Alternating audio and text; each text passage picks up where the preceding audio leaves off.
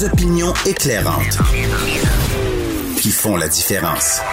Cube Radio, en remplacement de Sophie Durocher. Vous écoutez Yasmine Abdel-Fadel. Je regardais ce week-end euh, la fin de semaine avec euh, avec les manifestants à Ottawa, puis le retour à chaque fois des commentateurs qui disent ah il y a des enfants par-ci, des enfants en campagne, leurs parents par là, puis je me dis ces parents-là, ils, pensent à quoi?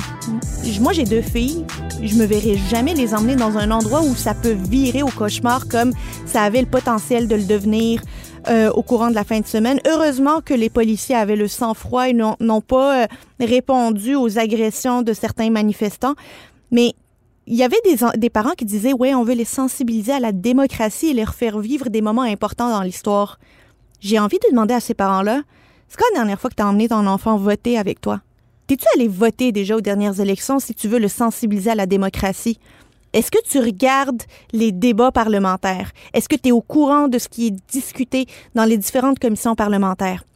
Où est-ce que tu prends ton information? Parce que c'est comme ça que ça commence, l'éducation à la démocratie. C'est pas en mettant ses enfants devant des policiers armés de matraques de poivre de Cayenne qui doivent avancer dans un front où il y a des, la cavalerie, que l'on les sensibilise, on est plutôt en train de les traumatiser. C'est pas comme ça qu'on vit notre démocratie. On est chanceux au Canada de vivre dans un pays démocratique.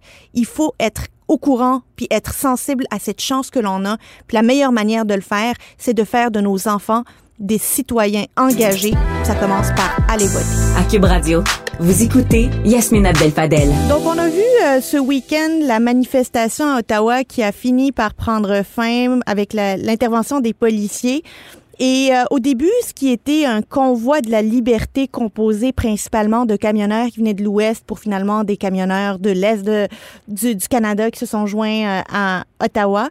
Mais on se posait la question, est-ce que c'est ces événements-là des trois dernières semaines ont pu ternir l'image des camionneurs. Pour nous en parler, on a avec nous Frédéric Bisson, qui est camionneur. Bonjour, Monsieur Bisson. Bonjour. Alors, euh, vous avez le convoi de la liberté euh, qui était euh, composé de camionneurs. Pourquoi vous vous êtes pas joint à cette à ce convoi-là? Ben, je me suis pas joint parce que je savais comment ça allait finir. c'est peut-être un défaut pour certains, une qualité pour d'autres, mais dans ma vie d'avant, j'étais journaliste pendant plusieurs années et j'ai couvert des grandes manifestations comme journaliste, le sommet du G20 à Toronto. Euh, le sommet des Amériques, des choses comme ça, la, manifestation étudiante. Et autant euh, je trouve ça beau de voir des gens qui ont la liberté comme ça de s'exprimer puis de défendre une cause, autant euh, je savais que ça allait aboutir, c'était inévitable dans ma tête par quelques irréductibles qui allaient vouloir rester là puis prouver leur message. Mais on dirait que tout le monde le savait, à part le gouvernement, puis euh, le, le, directeur de, de, police d'Ottawa, puis le maire d'Ottawa. Tout le monde semblait le savoir. Là. Mais, mais oui, sauf qu'ils n'ont pas agi euh, assez vite et je pense pas qu'ils s'attendaient à ce qu'il y ait des campements, que ce soit aussi euh, rapidement organisé. Alors, pour répondre à votre question, je pense que les gens sont assez intelligents pour faire la différence entre qui est camionneur, qui ne l'est pas et qui est allé là pour prouver un message, qui est allé là pour faire de la casse.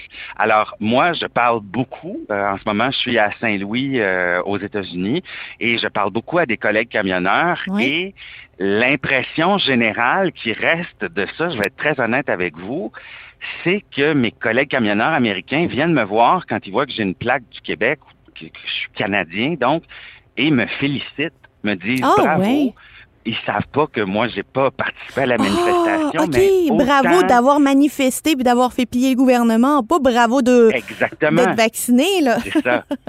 tout à fait. Ils viennent me voir en disant bravo, euh, camionneurs canadiens, d'avoir fait ça à Ottawa. Euh, et, ben là, je me tais. Je leur dis pas que moi, j'étais contre ce mouvement-là au début parce que je craignais que ça, se termine en, émeute.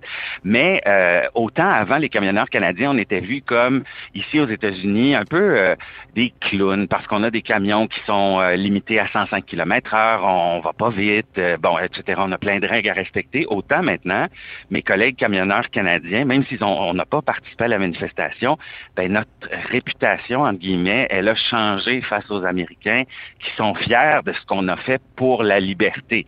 Alors, euh, voyez que, en tout cas ici aux États-Unis, ça, ça, ça nous a pas nuit. Puis je pense qu'au niveau de la population aussi en général, ben, euh, les gens ont compris que la plupart des camionneurs qui ont manifesté, ben, c'était peut-être pas ceux qui représentaient les camionneurs qui étaient assis dans leur camion puis qui continuaient à faire le travail pour alimenter la chaîne d'approvisionnement. Mais on s'entend que tous les camionneurs canadiens qui sont aujourd'hui de l'autre côté de la frontière sont des sont des euh, camionneurs qui ont décidé eux aussi de se vacciner puis de continuer à travailler puis à participer à la relance économique et ne pas prendre part à euh, tu sais au début c'était contre la vaccination obligatoire puis ensuite c'est devenu un vidoir de frustration collectif.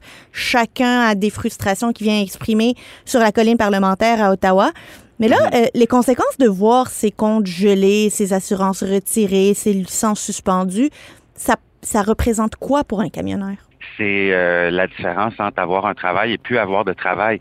C'est tellement réglementé notre métier euh, que quand moi j'ai fait ma formation de camionneur, on me disait vous avez le métier de pilote d'avion, là, qui est comme le summum euh, de, de, de, de, de, la réglementation, puis des heures de travail et tout ça. Puis vous avez ensuite le métier de camionneur, c'est-à-dire que oui, on a une grande liberté, là, mais en même temps, euh, à partir du moment, comme je vous donner juste un exemple, on a tous, quand on a un permis de conduire, monsieur, madame, tout le monde, ma famille, on a tous des points de démérite. Vous savez ça, si vous avez une contravention, bon.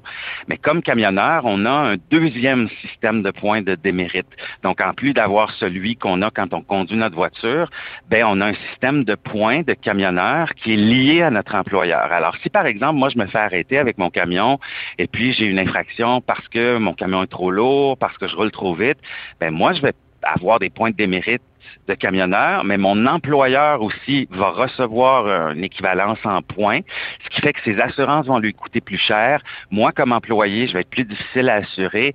Donc, ça, c'est très, très interrelié. Alors, à partir du moment où il y a une infraction au dossier d'un camionneur, à partir du moment où il y a une infraction criminelle, moi, je sais que quand j'ai fait des demandes de stage pour être camionneur, puis avec mon employeur, c'était une condition d'embauche, pas avoir d'antécédents de, criminels, que ce soit même une contravention ou une accusation de méfait ou d'entrave au travail de la police, c'est impossible de faire le travail après ça. Puis euh, de, perdre ses assurances, c'est impossible de faire rouler ben le camion puis de les revoir après. Donc, c'est sûr que les gens qui se sont vus suspendre leur, licence ou leur permis, euh, d'après moi, c'est terminé. Ils vont devoir se réorienter professionnellement, puis espérons-le pas dans le domaine de la santé parce qu'on serait en danger. Mais euh, au-delà de ça. Cela étant dit, moi, moi, je voulais juste ajouter une chose, par exemple. Euh, j'ai aimé ce que j'ai vu dans l'ensemble, c'est-à-dire que moi, ça a ouvert un dialogue avec des, collègues camionneurs, des, collègues anti-vax et tout ça que je n'aurais pas amorcé autrement. Et euh, je suis d'accord que le passeport vaccinal pour les camionneurs, c'était pas l'idée la plus extraordinaire du gouvernement. Et je pense que c'est là où euh, il y a beaucoup de, de manifestants qui ont voulu exprimer leur colère, c'est-à-dire que nous, les camionneurs, quand la pandémie a commencé, le gouvernement nous a demandé, a même exigé, a dit, ben, allez-y encore aux États-Unis. Vous n'avez pas de vaccin, vous n'avez pas de rien, de mesures sanitaires, on ne pouvait pas aller dans les toilettes. On s'est organisé avec euh, de la bouffe euh, sèche en canne. On a fait tout ce qu'on avait à faire dans le camion. Et là, deux ans plus tard, le gouvernement est arrivé avec cette obligation vaccinale pour les camionneurs. Je trouve que c'est un geste politique euh, qui aurait pu être, mettons, évité. Je suis, je suis très en faveur de la vaccination. Là, j'ai mes trois doses et tout ça, mais, mais j'ai vu ça, mais ça comme de la provocation. Mais de toute manière, de l'autre côté, les États-Unis le réclament de toute manière. Même si le Canada le levait, il ne pourrait pas traverser. Vous avez raison. Hier, j'ai passé aux douanes à Sarnia et euh, le douanier m'a dit Est-ce que vous êtes vacciné? Il m'a pas demandé mon papier, mais il m'a demandé si j'étais vacciné. Effectivement. Donc, euh, c'est c'est deux des deux côtés de la frontière. Là. Si Justin Trudeau, demain matin, il se lève et il dit plus de passeport vaccinal, les camionneurs ont plus besoin d'être vaccinés pour traverser la frontière, ils pourront tout de même pas traverser la frontière parce que les États-Unis le réclament à part s'ils décident de faire une fausse déclaration ou ils se font poser des questions euh, s'ils sont vaccinés ou pas. Euh, pour conclure, Monsieur Bisson, est-ce que vous pensez que la division est telle qu'elle va perdurer au sein de la communauté des camionneurs entre vaccins, anti-vaccins, pro-manifestation contre la manifestation, ceux qui peuvent aller aux États-Unis, ceux qui peuvent pas l'être? Quand est-ce que ça, ça va Est-ce que vous voyez un horizon euh, dans lequel tout ça va être levé, là, puis il va y avoir une communauté plus soudée? Ben, en fait, je pense que c'est à nous tous, comme camionneurs, de décider euh, si on garde cette, euh, cette division-là. Moi, j'ai choisi il y a deux semaines à peu près, disons quelques jours, que ça n'existait plus dans ma tête parce que ça a été un gros, gros, gros problème au bureau, au travail, au garage où je travaille. Euh, on en était rendu à avoir deux clans, là, les camionneurs vaccinés, les camionneurs non vaccinés. Ça a amené des conflits.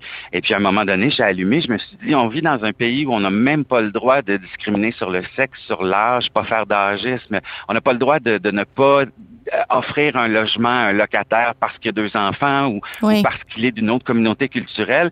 Mais j'ai dit là, on se donne le droit de, de discriminer euh, sur le oui sur le statut vaccinal. J'ai dit ça n'a pas de bon sens, ça n'a plus de bon sens.